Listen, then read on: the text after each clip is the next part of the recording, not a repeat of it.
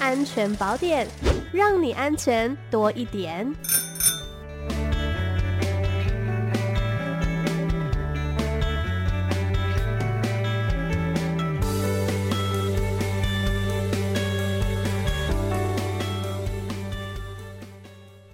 好，我们今天的安全宝典单元邀请到的是基隆市警察局妇幼警察队的林敬群组长。你好，你好，哎、欸，主持人，各位听众朋友，大家好。是，今天组长有什么讯息要来提供给给大家呢？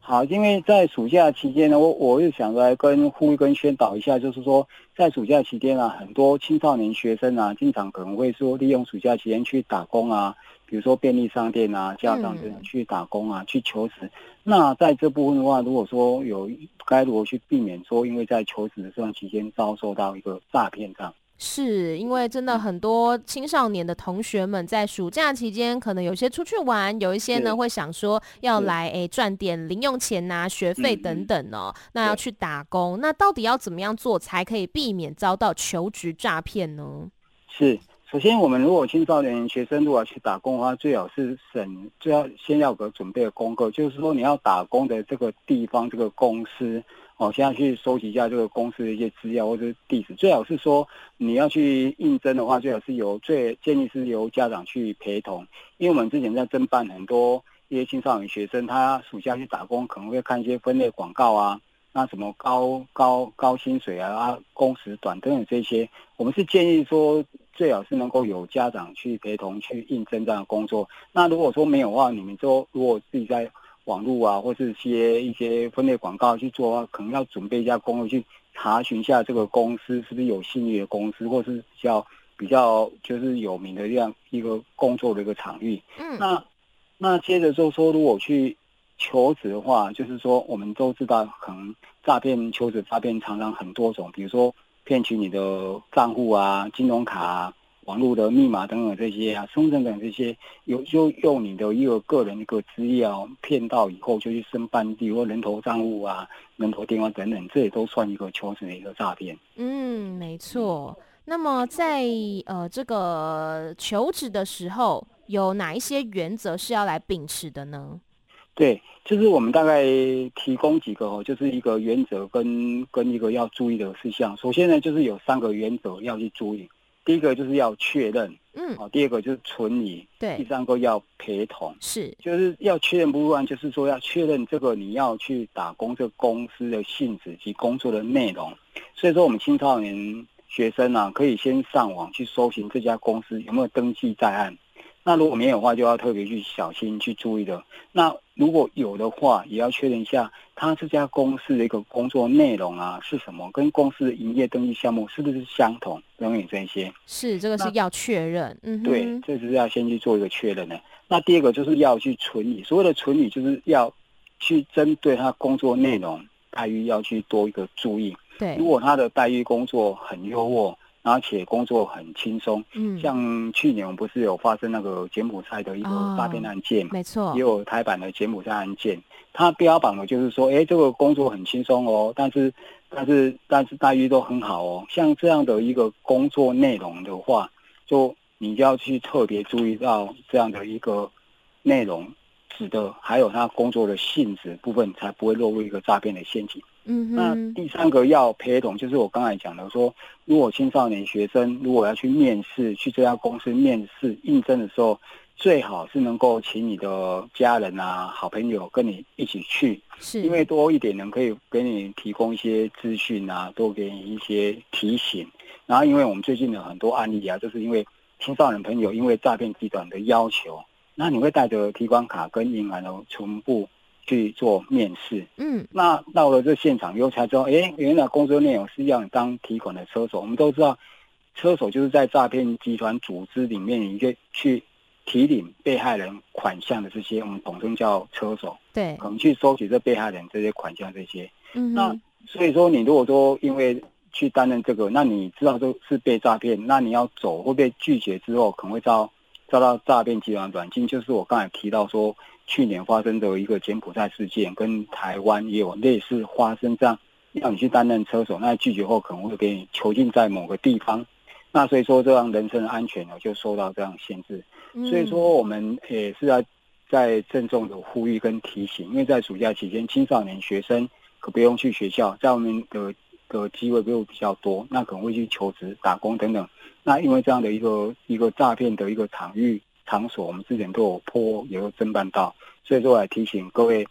青少年学生哦，分享一个简单原则，就是你要求只要保持一个一个多语的态度，凡事就是多去问、多请教身边有经验的师长啊、老师或是朋友，才能保障自身的权益，哦，避免被骗。嗯，没错，一定要来多问哈，多请教。那么刚刚讲到这个是求职诈骗的部分，那像是呃，在网络上面呢，还有一种手法是会诱骗青少年的私密照，这样子的犯罪手法，大概有哪一些？那家长要怎么样来提醒子女说，在暑假期间使用网络的时候，要避免遭到诱骗呢？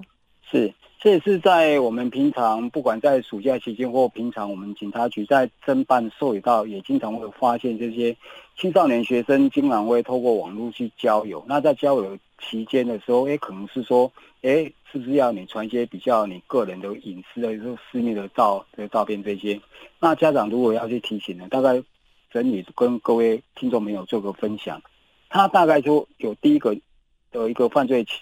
情景就会制造虚伪的男女纷争，哦，就是他会，他可能是这个嫌犯可能是男的，他说是女的，他要跟你分享说，哎、欸，我们在成长过程中是不是有什么可以下面可以我们可以去分享啊？就是骗他的裸照，那甚至有犯险，或者骗的裸照之后，哎、欸，说要威威胁恐吓被害人，说你要跟我出来见面的话，又做什么事情？如果没有的话，我会把你裸照哦抛在其他的一个社群网站。那第二个常见的说法就是说，在交往前提会花言巧语去骗这些青少年哦，未成年这些自拍裸照的猥亵影片嘛。那到手后再去勒索，这跟前面的一个手法差不多，勒索被害人。那如果被害人不从哦，不照他的意思去做，比如跟他做朋友啊，或者是说是提供性服务等等这些呀、啊。那他就会控制用用这个影片或这个用用这个相片来控制你。那他要对你对你什么予予取予求等等这些，这是很常见的一个手法。嗯。那第三个说法就是说，他会用私密照换取购买游戏点数或宝物。他他青少年在暑假期间会经常使用网络啊玩游戏哦，或平常也都会有这样的一个习惯。那在这个游戏聊天室的时候，就有一些。会购买这些呃游游戏点点数，因为因为跟他要交换宝物等等这些，那可能有时候哎，那我用我的一个身体的私密照片来跟你换游戏点数可以吗？类似像这样子被骗的哦一个情形。嗯，那另外一个情形也就是说泄露个之后的一个私密照的威胁，我们青少年学生在网络的安全意识是比较薄弱一点。那在网络上对各自的泄露风险也完全不清楚，所以说在聊天的过程之中，有些事情也不太让家长知道等等这些，他会用，然后对方会用这样子去威胁你的私密照等等这些，这是我们常见的一个在散播猥亵这种私密照的一个犯罪手法。嗯，没错。所以呢，其实在这个网络上面来，不管是交友啊，或者是说互动，一定要特别的小心的。是，嗯嗯，那所以说，我们也是特别要提醒家长，真的要暑假期间，真的是要多多去关心自己的小孩，哦，就是在生活的一个交往，还是一些网络，哦，他在用什么样的网站、啊，跟谁在交谈、啊，网络上在讨论些什么事情、啊，等等这些，就是从这样的一个蛛丝马迹去了解你自己的小孩他交友的情形，使用网络的情形。才能够因为他这样子去多关心他、提醒他，才能够那避免有一些网络上私密照的一个一个传送，然后可能会被对方被嫌犯所去威胁，然后做一下其他一个犯罪行为等等这些。是刚刚讲到这个是关于在网络上面诱骗青少年私密照的犯罪手法哦。是。那另外还有一个议题呢，也是大家很关注的，就是关于青少年接触新兴毒品或是其他的有害物质。那青少年要怎么样辨识跟拒绝接触这些新兴毒品呢？是，那各位听众朋友可能也都有透过一些媒体网网网站或电视哦一一个报道，就是近几年来在台湾这个新型态的毒品的的一个产生，比如说我们新型态毒品就包装成一项生活上的零食，比如说我们说的咖啡包啊、果冻啊、软糖这些，它这些有成分不明这样一个物质，包括一个毒毒品哦，一个药物在在里面。所以说，这样当这些产生这些像类似像生活上这些